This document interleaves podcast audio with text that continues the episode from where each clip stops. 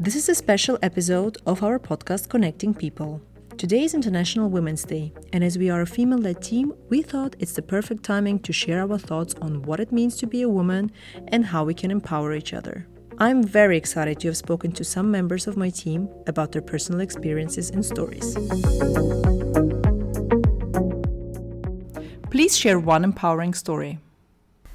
Hi there, my name is Jennifer and I do pattern cutting for Sabina. It is difficult to choose just one story. I usually feel, very empowered and I'm very comfortable in my own skin.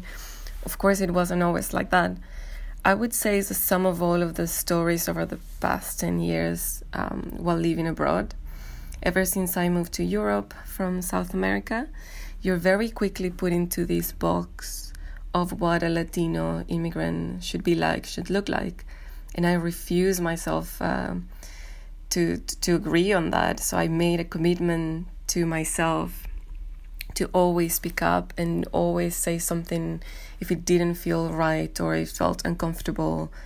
And I would say by doing that, whether it was at uni or at work or with friends, I felt very empowered. And most of the times, I have to say that um, people did agree and say, "Oh, actually, I didn't know much about it, so thank you." And it's it's great to have a chat. So even if it was a joke or a little comment or just a short conversation, um, if you manage to change uh, and broaden someone's perspective on on you know a Latino immigrant in this case, but it, it feels really good. It feels very empowering if you somehow can change that perspective. So I would definitely say it's it's just a sum of all of those stories.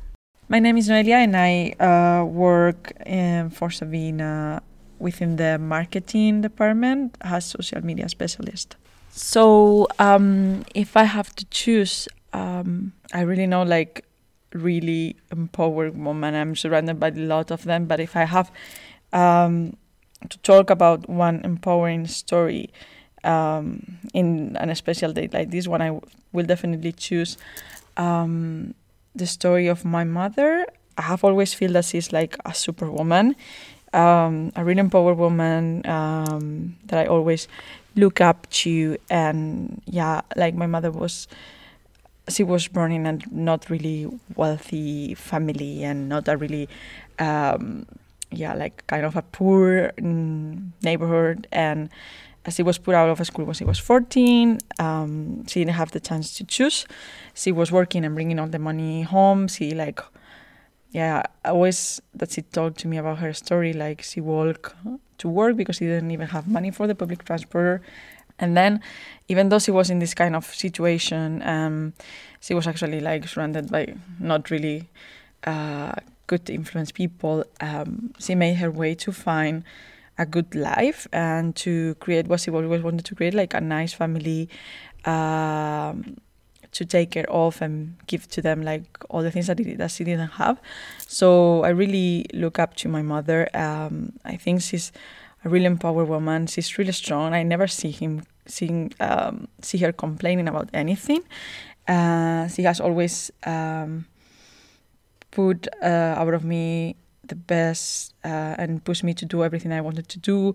Um, I don't think she's a person who see people treat people depending on gender or skin color or whatever. She's she was she has always been like a sample to follow for me because she's just a kind and nice person with everyone, and she will always push you to do whatever you want to do um, and support you. And I don't know. I feel like her and all her sisters are the woman that I look up to, and and I think they they lead their families and they are the head of these families, and they have done things that you could not even imagine to make the best of their lives and I think they are super empowering. They don't even know that they are, and they don't even know that they are so inspiring. So, yeah, that for me, for me, they these are the people that I look up to and that I find like superwoman. Hi everyone, I'm Jana, the producer slash editor of this podcast at Sabina. One empowering story I can share. I think I don't really have one single empowering story to share, but I have one empowering advice that I can share, and that is to take care of yourself, like educate yourself, follow your dreams, or follow the things you want to do, follow your heart, but also dare to say no if you don't want something and just speak up for yourself. Because I think empowerment or being empowering, feeling empowered is a progress. And speaking for myself, I'm still in the middle of it. But yeah, um, take care of yourself would be my empowering advice. What do you like about being a woman? I'll have to say I like all about it, all, everything about being a woman. Even the things I don't like, I like. I mean, I would say I don't like uh, period pains, but periods are what makes us able to procreate, which is pretty amazing. So I think I love everything. I think women have a special sensitivity and a special you know fifth sense that is, is very unique to women and our brains function in, in a different way of you just can do a lot of things at a time but also think about a lot of things at a time and analyze different situations scenarios perspectives so I, I love that i think it's it's great and nowadays it just makes it you know even even nicer that we can openly be really proudly about that and it's it's more acknowledged I like many things about being a woman, but I have always been fascinated uh, by our capa- capability uh, of giving birth. I think like bringing life to this world is uh, the most amazing gift that we have been given, and some people might not think like that, but it's what I feel. Um, I think that this makes us uh, a really caring people and really uh, sensitive and loving in a different way and caring about people in a different way. Um, I'm not saying that men don't do it. I'm just saying that we have a special way of doing it um, that makes us special as well. Um, so I think that's the most, the thing that I like the most about being a woman, um, because that, yeah, this is, this makes us really different and special in some way. I like many things, but one thing I like most is that female. I don't want to call it softness, but I can't come up with a better word to explain what I mean. I like that as women we are allowed to show our emotions and to be emotional and just express what we feel and by that that we are able to empower each other. I think that is very valuable and that is what I really like about being a woman that we are this kind of community where we empower each other. Hello, everyone. My name is Fran, and I'm in charge of marketing and PR for the UK department. What do I like about being a woman? Um, it's really hard to just narrow it down to only one thing. I'd probably say that I personally really like the fact how different and diverse we all are as women, and that each and every one of us is really unique in their own way. And probably also the fact that we hold the power to bring life into this world is really amazing and something that shouldn't really be underestimated. Overall, I really, really enjoy being a woman. Best thing about being a woman is all the feelings I get to feel and the feeling that I'm part of a secret club. And it's amazing to know that there are certain things that are only shared among the members of that club. What don't you like about being a woman? inequality, I think, is a typical one, but it's a reality, like being considered less than men in life and professionally, um, being considered like part of the weak gender uh, is something that I really hate about being a woman, um, being perceived like that. And uh, there's another thing that I, I think is the, the thing that I hate the most is um, feeling scared or feeling harassed by men. Um, I always talk about it with friends. Like it's really unfair that we have to think every time when we go out uh, that someone could do something to us, or being careful with what uh, at what time we go out, how we dress to go out. Um, I talked to, about this to men friends, and and they they just don't even know how it feels like. They we talk we talk about it, and they're like, I never feel like like that before and it's really scary and it's really bad that we are used to that like we think about it as part of our life like we go out and we are careful with the hours we i don't know you finish a party at three somewhere in the morning and you are thinking like about like oh it's really late how how should i come back home in a way that is not dangerous for me so um, it's something that they don't have to think about and i think it's really bad that we have to we we have that as part of our life right now and it's not fair and it's not good. I think that's the thing that I hate the most. What I don't like about being a woman that sometimes we are underestimated. Sometimes people don't think of ourselves as highly as they would if we weren't female. So um, I mean that especially job wise. So often we are not taken, or at least speaking from my personal experience, I'm not taken seriously because I'm a woman and because I'm still quite young. People don't, yeah, they, they don't value me as much as my other colleagues. At least that's what I feel like. Maybe that's also because I'm always the youngest and the baby in the companies I work for. But yeah, that's that's something I dislike about being a woman. That sometimes we are underestimated. One thing I don't like about being a woman is probably feeling unsafe when walking home alone at night or just generally being by myself when it's dark out and I don't think I've ever felt safe being alone at night walking down a street. You're always kind of expecting something bad to happen, but it shouldn't be that way. Like we as women shouldn't feel unsafe walking home alone at night. And I guess also having periods, um, not really my favorite thing to be honest, but yeah, I guess that's all part of being a woman. What I don't like about being a woman is mainly the gender role expectations that society has of me and the labels that society gives me when I don't follow those expectations. Um, the period pain is also not nice, and the beauty standards that make our lives complicated. If you could change one thing about the role of women in society, what would it be? I don't think I would change the role. I think I would change the the impact or the the amount of women in, in powerful positions, I think that's that's what I would change because then if there were more women in that boardroom making the important decisions, then things could be better. So more than the role itself is just having that vote, that presence and be heard and then women will naturally acknowledge the issues that we all need uh, need to address. Again, I think it would be like uh, being considered less or i would say like um, being put in put in boxes like we have to be uh, like this and not like that. We have to like this kind of stuff but not this kind of stuff.